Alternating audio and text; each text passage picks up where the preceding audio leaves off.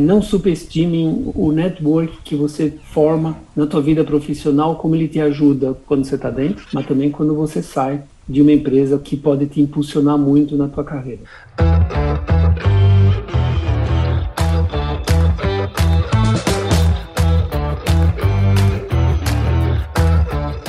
Aí, pessoa? Tudo beleza? Estamos começando mais um episódio aqui no Agro Resenha e nesse episódio eu vou conversar com o engenheiro agrônomo pelo Nesp, Gerhard Boni. É Boni mesmo? Tá certo, né, Gerhard? Gerhard Boni, é isso mesmo. É isso aí, então tá certo. Que é conselheiro em diversas empresas e instituições do agro, além de consultor, palestrante e mentor também. Gerhard, muito obrigado por participar aqui com a gente e seja super bem-vindo aqui ao Agro Resenha Podcast. Prazer é meu, Paulo. É um prazer estar aqui com você e com toda a tua turma aí isso aí. E você que tá aí do outro lado ouvindo, fica aí aqui no você sabe, a porteira não tem tramela para quem busca se informar sobre assuntos ligados ao agronegócio. Então, fica aí porque esse bate-papo aqui tá muito legal. Firma o guarda porque nós já já estamos de volta aí.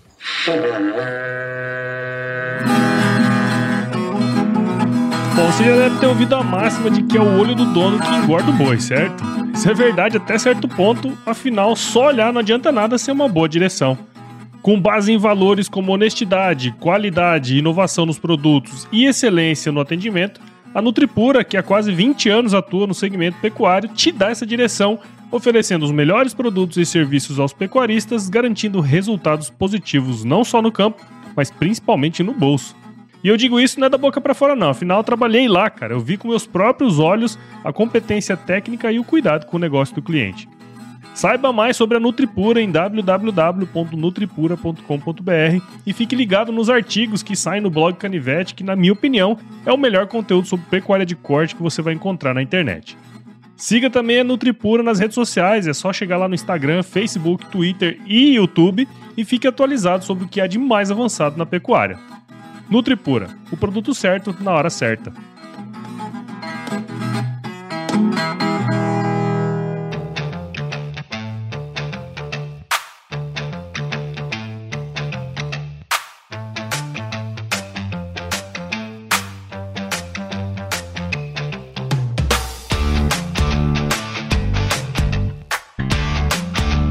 Bem, estou aqui de volta com o Gerhard. E para a gente começar essa resenha aqui, Gerhard, teria como você contar um pouquinho aí da sua história para a gente? Bom, primeiro, meu nome é alemão, né, Gerhard Boni, mas eu sou nascido em São Paulo, brasileiro. O nome alemão vem dos meus pais, que são imigrantes alemães, que vieram aí depois da Segunda Guerra Mundial e se estabeleceram aí no, no Brasil. Uh, estudei no Brasil também, estudei em São Paulo, e acabei fazendo agronomia na Unesp de Botucatu. Uhum. Aí eu me formei, depois de, de, de formado, é, principalmente por ter três línguas fluentes, português, inglês e alemão, e um, uma capacitação técnica, entrei na Bayer, uhum. como numa área de registro, numa área técnica. E por lá eu acabei ficando por quase 35 anos da minha da minha vida no agro, que agora completa 36 anos. Quer dizer, quase a totalidade do meu tempo eu passei uh, numa multinacional. Uh, lá eu tive diversas experiências, uh, fui duas vezes expatriado para a Alemanha, fiz duas grandes integrações, uma da Aventis no ano de 2001 e um da Monsanto mais recentemente e adquiri na Bayer uma grande experiência, foi uma vida executiva muito rica, os últimos 13 anos como CEO da área agro é, foi me trouxeram grandes aprendizados, grandes lições de vida.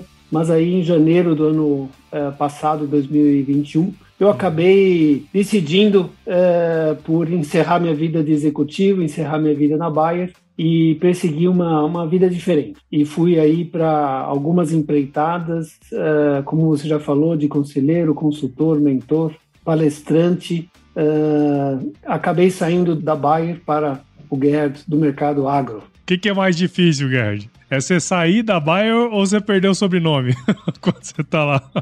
Olha, que é difícil, né, é... né, cara? A gente fica muito tempo numa empresa, a gente fica conhecido, né? É o Gerd da Bayer e tal, né? É bem, bem complexo essa relação, né? É uma, é uma relação complexa. O período que você tá lá na vida executiva tem toda uma atração né, de ser CEO, uhum. mas também tem um preço alto que você paga. Né? É. É, então, tudo, tudo é, uma, é, um, é um balanço é, que cada um tem que decidir por si. é, mas se libertar do Guerra da Bayer, eu posso dizer que não foi muito difícil. Mas eu sempre agradeço pela experiência, pelo aprendizado que eu tive nesses 35 anos de Bayer, uhum. porque isso me deu uma bagagem muito grande para eu seguir em frente como Gerhard agora, conselheiro, consultor, etc. Claro, é uma construção, né? E acho que até um pouco disso que eu, que eu queria puxar agora, porque o, esse ponto específico, meu pai, meu pai trabalhou a vida inteira, né, numa empresa só praticamente, né?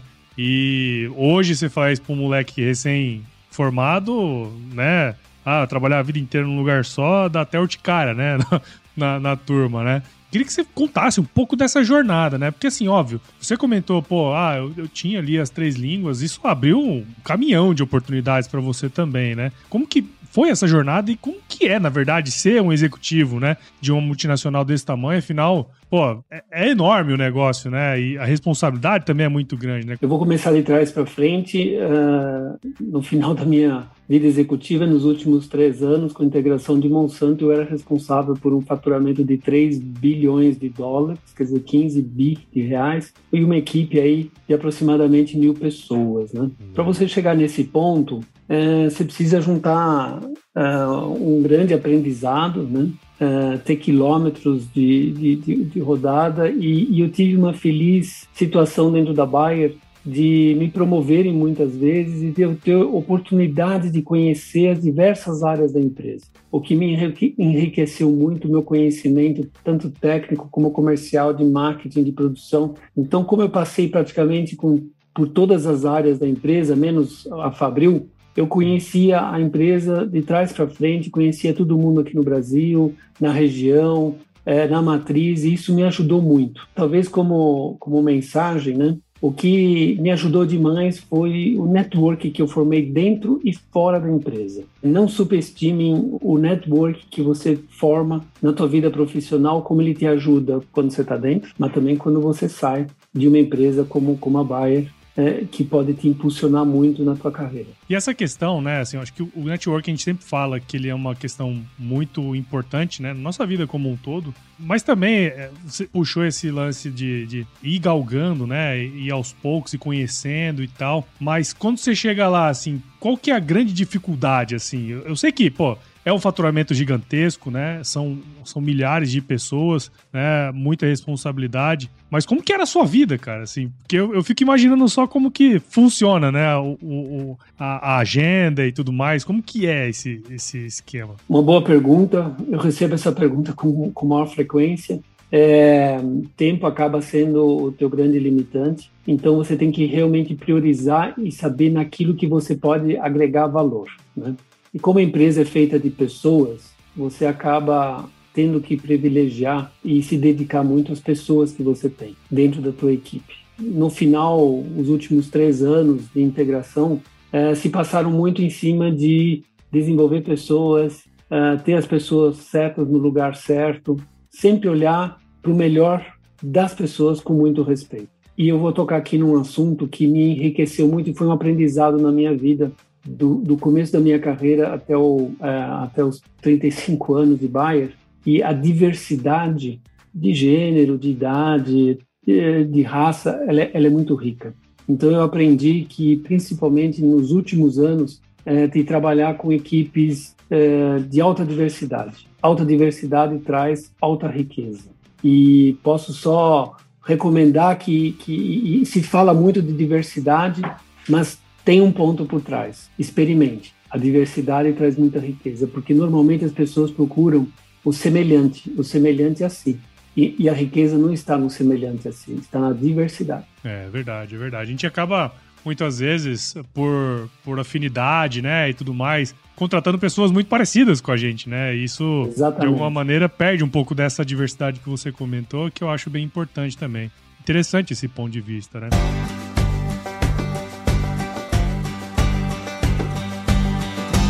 E aí, tá curtindo o bate-papo, cara? Espero que sim. Mas eu tô passando aqui para te dar um recadinho. A missão da Stoller é transformar conhecimento em inovação para a agricultura, gerando valor a todos os envolvidos. Por mais de 50 anos, ela transforma conhecimento em inovação no esforço de impulsionar as culturas a alcançarem seu máximo potencial genético e atingir altas produtividades. E quando se trata de conhecimento, você pode encontrar tudo sobre fisiologia, nutrição e biologia de plantas no podcast Campo On, produzido pela Stoller. Lá, um time de especialistas aborda assuntos relacionados às principais culturas agrícolas e, como você já sabe, você pode escutar quando, onde e como quiser. Aprimora o seu conhecimento no site da Stoller, o www.stoller.com.br. Lá você vai encontrar vários artigos técnicos e o link para assinar o podcast Campo On no Spotify. Lembre-se de seguir a Stoller no LinkedIn, Instagram, Facebook e YouTube. É só procurar por Stoller Brasil. Isso é inovação, isso é Stoller.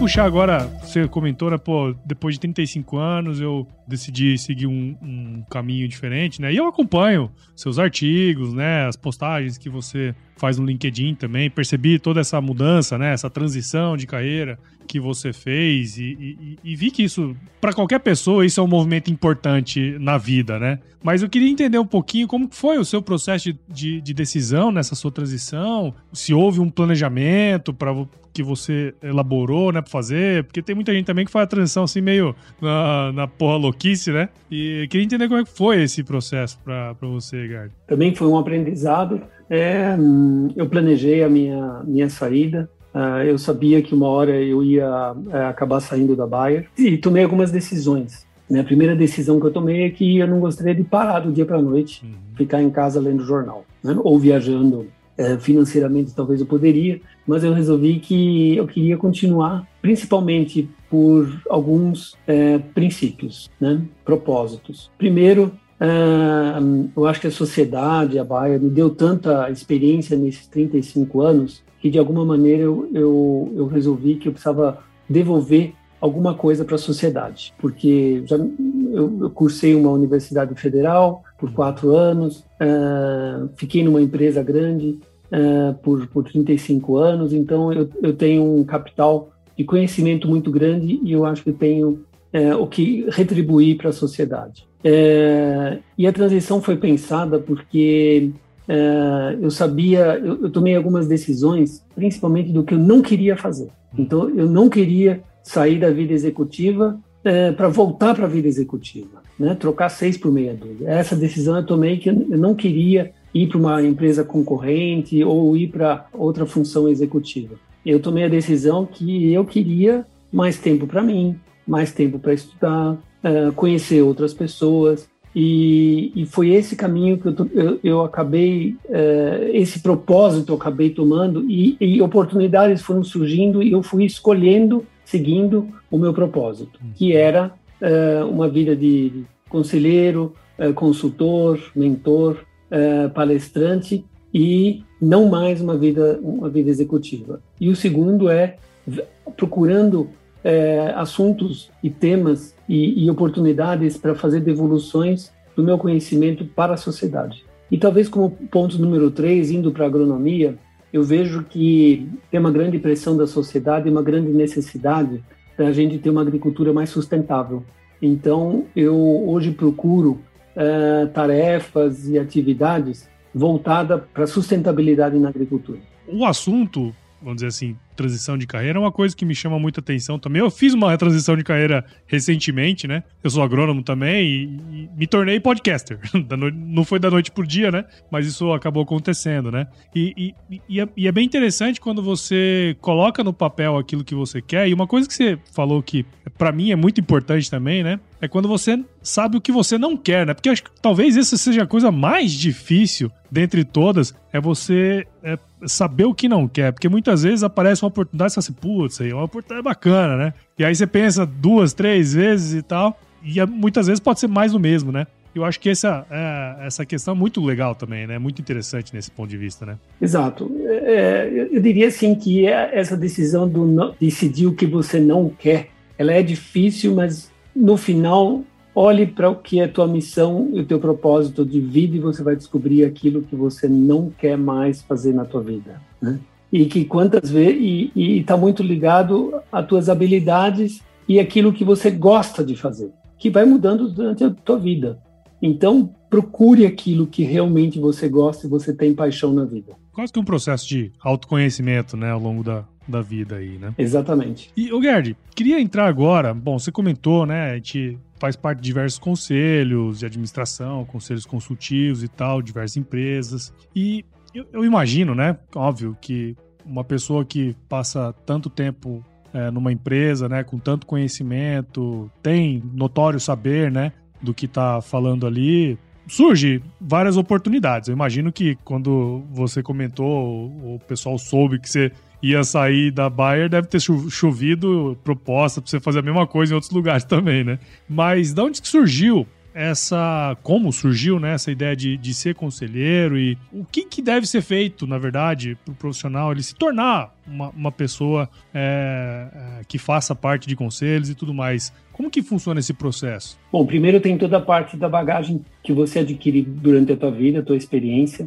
mas também tem cursos. Uhum. Eu fiz dois cursos, um pelo IBGC e um pelo CELINT, uh, um mais focado em conselheiro para área administra conselheiro administrativo e o outro mais para o conselheiro consultivo, porque são duas coisas totalmente diferentes. Um, o administrativo é para empresa aberta e o, o consultivo é mais para empresa uh, fechada. Então tem diferenças. Então eu fui uh, com 58 anos, eu fui aprender uh, como é que é, como é estudar, como é que é ser conselheiro. E aí começaram a aparecer as oportunidades, tanto como você mencionou na parte de, do conselho administrativo, acabei sendo convidado pela Boa Safra, inclusive participar do IPO deles que aconteceu um ano atrás, que foi um processo muito interessante, e foi convidado para diversas uh, startups uh, para ser uh, conselheiro consultivo dessas, dessas, dessas empresas. Uhum. Então foi um, foi um processo de aprendizado, mas sempre seguindo o meu propósito, como eu te falei, dos três princípios. Hum. É, fazendo aquilo que eu gosto, seguindo uma agricultura mais sustentável e seguindo aonde eu posso mais contribuir. E qual que é o papel, assim? Eu sei que, às vezes, para quem tá ouvindo, né, ouve falar, porque o conselheiro, na verdade, é um parpiteiro e tal, aquelas coisas, né? Mas o, qual que é o, principal papel de um conselheiro dentro desse processo, assim? Yeah. Isso também foi um processo de aprendizado para mim. Tem um certo preconceito, contra conselho, conselheiros no mercado, que fala-se muito que, ah, clube do bolinha, onde você faz depois o happy hour. Eu posso falar que mudou, isso está mudando. Empresas sérias têm hoje conselhos uh, muito sérios que ajudam a alta direção a tomar decisão, mas principalmente instaurar governança dentro da empresa. Então, o conselho ele ajuda a profissionalizar e ter um processo de governança dentro da empresa. E, e faz toda a diferença. Hoje eu estou convencido que conselhos, tanto administrativos como consultivos, podem fazer total diferença dentro do, de um crescimento de uma, de uma empresa. Hum. Tem valor, sim, mas precisa ser levado a sério. Não pode ser montagem de conselho feito, onde você tem só sócios, só pessoas internas que já convivem o tempo inteiro junto.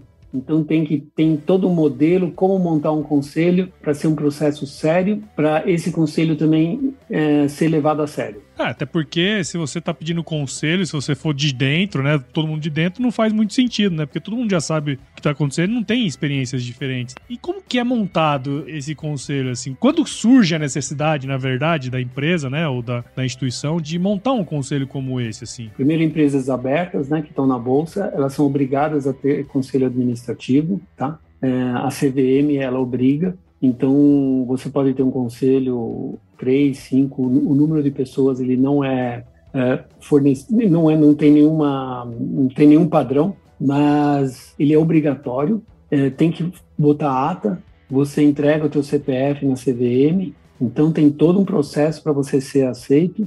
E normalmente você tem pessoas internas e conselheiros independentes. Inclusive na Boa Safra eu sou um, um conselheiro independente. Assim, eu vim de fora, não sou da empresa e é, nós somos lá em cinco pessoas e três são independentes. por que você traz conselheiro independente? Exatamente para trazer experiência de fora, experiência do mercado, experiência do mercado financeiro, o que seja, para dentro da tua empresa como conselheiro. De novo, a diversidade dentro de um conselho, ela é muito rica. É, assim como a gente tinha comentado antes aqui, né? Dentro de uma empresa, a diversidade é super importante também. Imagino que no conselho, obviamente, isso também deve ser muito, muito interessante, né? Olha só, eu nem preciso te dizer que produzir alimentos para as próximas gerações será cada vez mais desafiador, né? Com uma demanda crescente por alimentos e com o uso racional dos recursos naturais, só o conhecimento e o trabalho duro podem nos ajudar a enfrentar esse desafio. E é por essas e outras que a missão da Yara é alimentar o mundo e proteger o planeta de forma responsável. Você já imaginou como seria uma sociedade mais colaborativa, um mundo sem fome, um planeta respeitado? Pois é, é pensando justamente nisso que a Yara busca crescer de forma sustentável, promovendo a nutrição de culturas ecologicamente corretas através de soluções de energia com emissão zero, aumentando assim o valor em todos os elos do agronegócio. Top demais, né? Conheça mais sobre a Yara no www.yarabrasil.com.br e aproveite para navegar na plataforma de e-commerce novinha em folha, onde você pode comprar fertilizantes de uma maneira diferente e com a confiança de sempre. Lembre-se de seguir a Yara no LinkedIn, Instagram, Facebook, Twitter e YouTube. É só procurar por Yara Brasil Oficial. Yara e você, nutrindo hoje para colher sempre.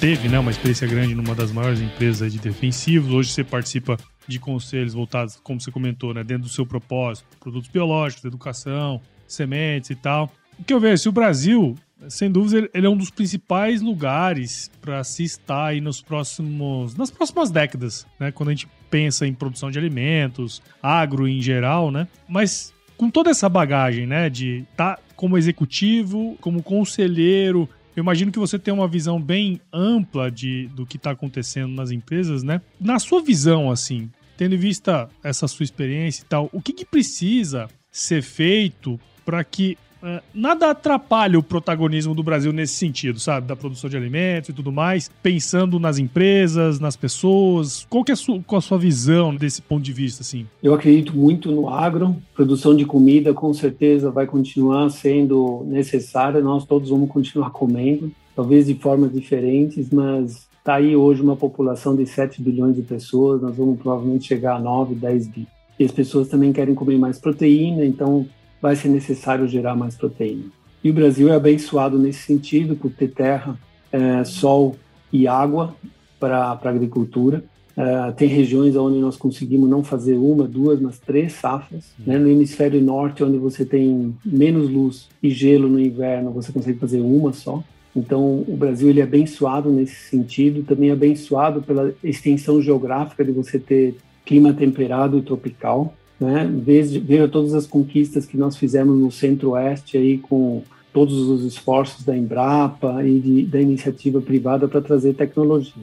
Mas nós estamos lidando com seres vivos na agricultura, então a agricultura ela exige evolução e para ter essa evolução é necessário tecnologia, inovação. Então, tem muita coisa para fazer no agro e ainda terá por, por décadas e décadas muita coisa para ser feita no agro. Então, é um, hoje já representa aí por volta de um quarto do PIB brasileiro. Eu, eu acredito que isso não, não volte atrás. O Brasil, muito provavelmente, em poucos anos, será o principal fornecedor de alimento para o mundo. Dizem que hoje já o Brasil alimenta cinco Brasis, entre 800 milhões e 1 bilhão de pessoas. E nós vamos continuar crescendo acima do hemisfério norte, porque no hemisfério norte tem limitações de produção. Então, quem quer investir no agro é um setor promissor.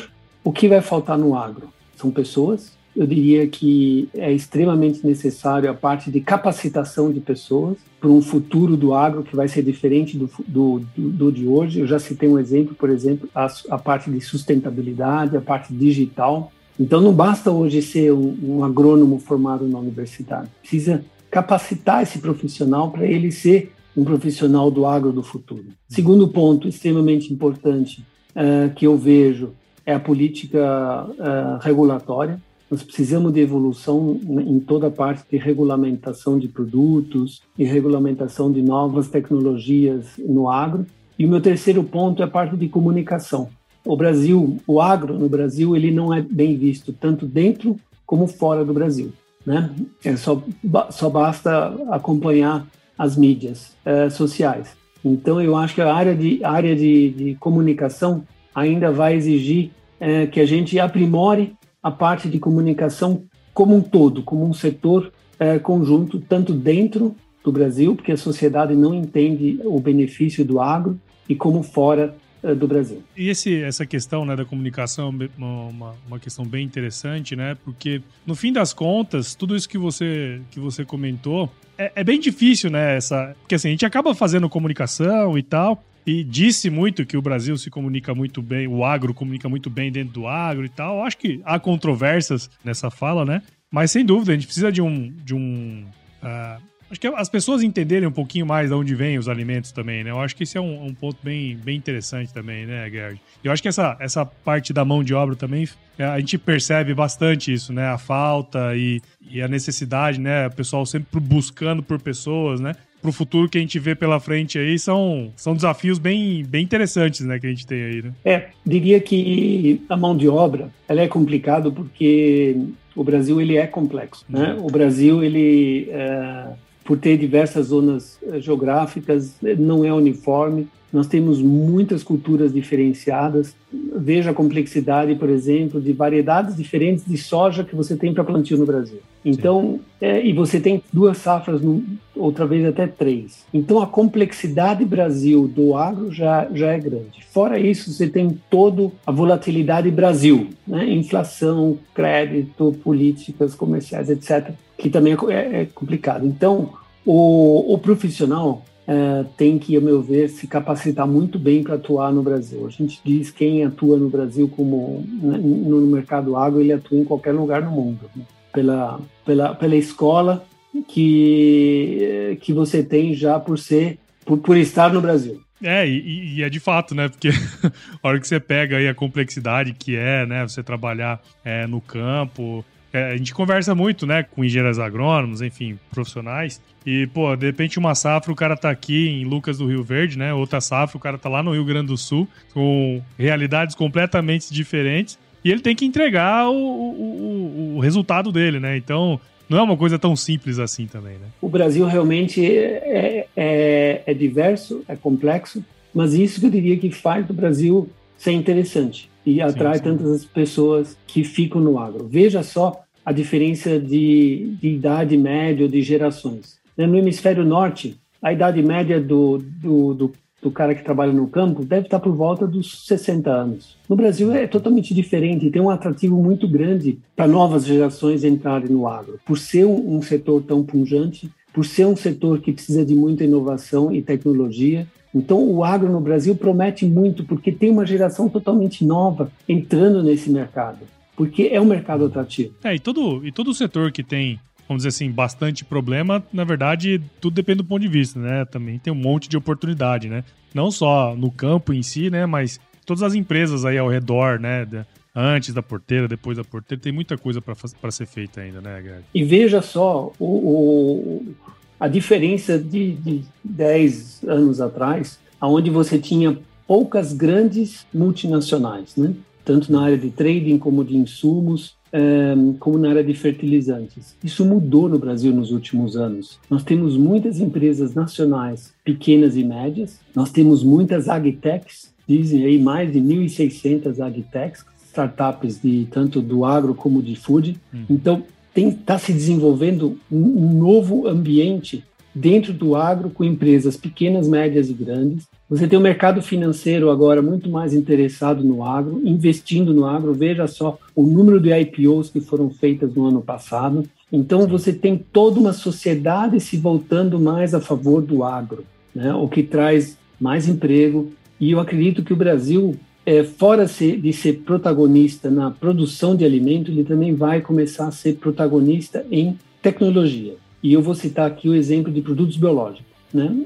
É, é um mercado crescente, hoje ainda aí um mercado próximo de 2 bilhões de reais, no Brasil, mas cresce assim a dois dígitos todo ano. E muitas empresas estão se desenvolvendo no Brasil, pequenas e médias, crescendo nesse setor de biológico. E nós provavelmente, eu acredito muito que o Brasil será protagonista e vai exportar tecnologia no futuro de produtos biológicos para fora.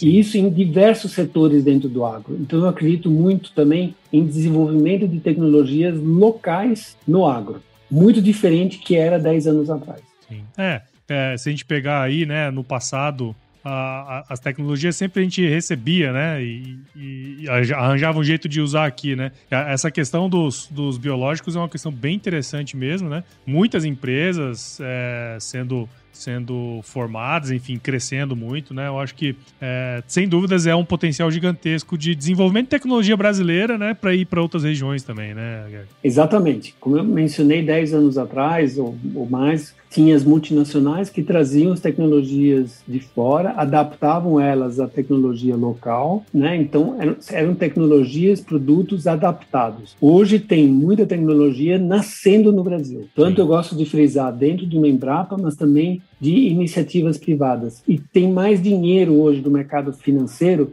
para financiar essas novas empresas que estão desenvolvendo tecnologias dentro do Brasil. Sem dúvida. É, isso aí vai ser muito interessante mesmo. Bom, Gerd, eu queria, na verdade, agradecer aqui, né, sua participação no AgroResenha. Acho que é, queria muito mais trazer a sua experiência para você poder falar um pouco para a gente, né, toda essa essa bagagem que você foi adquirindo ao longo da sua carreira, né?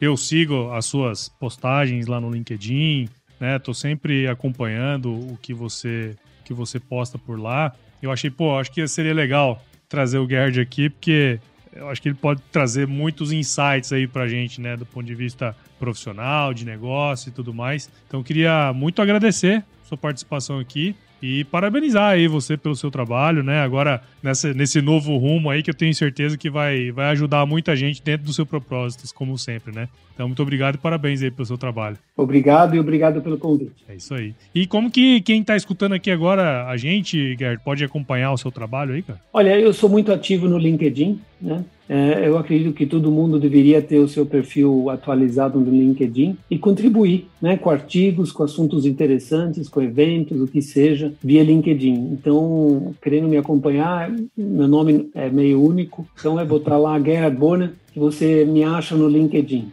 É isso aí. Agora vamos para uma parte super importante aqui do nosso podcast, viu, Gard? Que é o nosso glorioso quiz. Vamos nessa? Vamos. Ó, não é pegadinha, não, tá? Vou te fazer algumas perguntas aqui e você responde a primeira coisa que vier à sua cabeça, tá certo? Gerhard Bonn, qual que é a sua música antiga predileta, cara? Eu, eu, vou, eu vou citar uma, uma cantora, Celine Dion. Celine Dion, muito bom. Muito bom. E, e Gerd, qual foi o lugar mais legal que você já visitou? Os Rocky Mountains no Canadá. As montanhas rochosas no Canadá. Bacana, bacana. E na cozinha, Gerd, qual que é a sua especialidade, cara? A minha especialidade é omelete com requeijão. Ah, omelete com requeijão é muito bom, tá louco. e você poderia indicar aí um livro pra gente que de alguma maneira te ajudou ou que você pode indicar aí pra nós? Olha, são tantos. É... Fica até difícil de, de, de fazer uma. de, de, de escolher, né? É, gosto muito dos livros que falam de Steve Jobs, né? tem vários. Um, gosto também do livro do Jeff Bezos do, do Amazon. Um, então fica, eu gosto muito desses livros que fazem a biografia de pessoas, porque você vai, você aprende muito com os outros, né? Você aprende muito de exemplos do que fazer e o que não fazer também, né? Então eu, a minha recomendação é livros de biografia sobre, sobre é, liderança. Legal. É, cara, eu sempre falo aqui pra turma, sabe? Eu, eu também gosto muito de livros de, de biografia. Especialmente os de autobiografia, né? Que eu acho bem interessante também. Exato. Mas é, é, eu acho que é o, é o caminho mais curto para você aprender com alguém que foi notável, né? Tem essa impressão, assim. Eu acho que eu, eu gosto bastante também. Tantas coisas que fizeram certo como fizeram errado. Positivo. Tanto que um, Steve Jobs ele, fez, ele era um gênio, mas também ele fez muita coisa errada. Então aprender é com os outros uh, encurta o caminho. É isso aí, muito bom. E Gerd, se você se encontrasse com o seu eu de 17 anos hoje, qual seria o melhor conselho que você se daria? Aprendizado contínuo. Muito bom, muito bom. É isso aí então, Gerd. Ó, você que ouviu esse episódio até agora aqui, tenho certeza que você viu valor nesse bate-papo que eu tive com o Gerd aqui, então considere compartilhar esse episódio com alguém que vai usufruir desse conhecimento. A gente está disponível em todos os agregadores de podcast, Apple Podcasts, Google, Spotify, Deezer. Siga a gente também nas nossas redes sociais, aí, o Instagram, Facebook, LinkedIn, Twitter, entre no nosso grupo do WhatsApp, no nosso canal Telegram também. O link está lá no nosso site, o www.agroresenha.com.br. Venha para a comunidade agro de sucesso também, empreenda com empresários e outros profissionais do agro que estão fazendo acontecer em suas áreas de atuação. Escreva para a gente para contato@agroresenha.com.br e nós fazemos parte também na rede da rede Agrocast, a maior, mais bonita rede de podcasts do agro do Brasil. Então, se você quiser ouvir outros podcasts do agro, é só entrar em redeagrocast.com.br. Bom, Gerd, de novo, queria agradecer aqui a sua participação com a gente. Tenho certeza que abriu a mente aí de muita gente que está escutando, viu? Muito obrigado. Viu? Obrigado, foi um prazer. É isso aí, eu, eu sempre de me despeço aqui, deixando uma frase de muita sabedoria, que é o seguinte: se chover, não precisa molhar a horta, não, tá bom? Tá bom. Obrigado. É isso aí.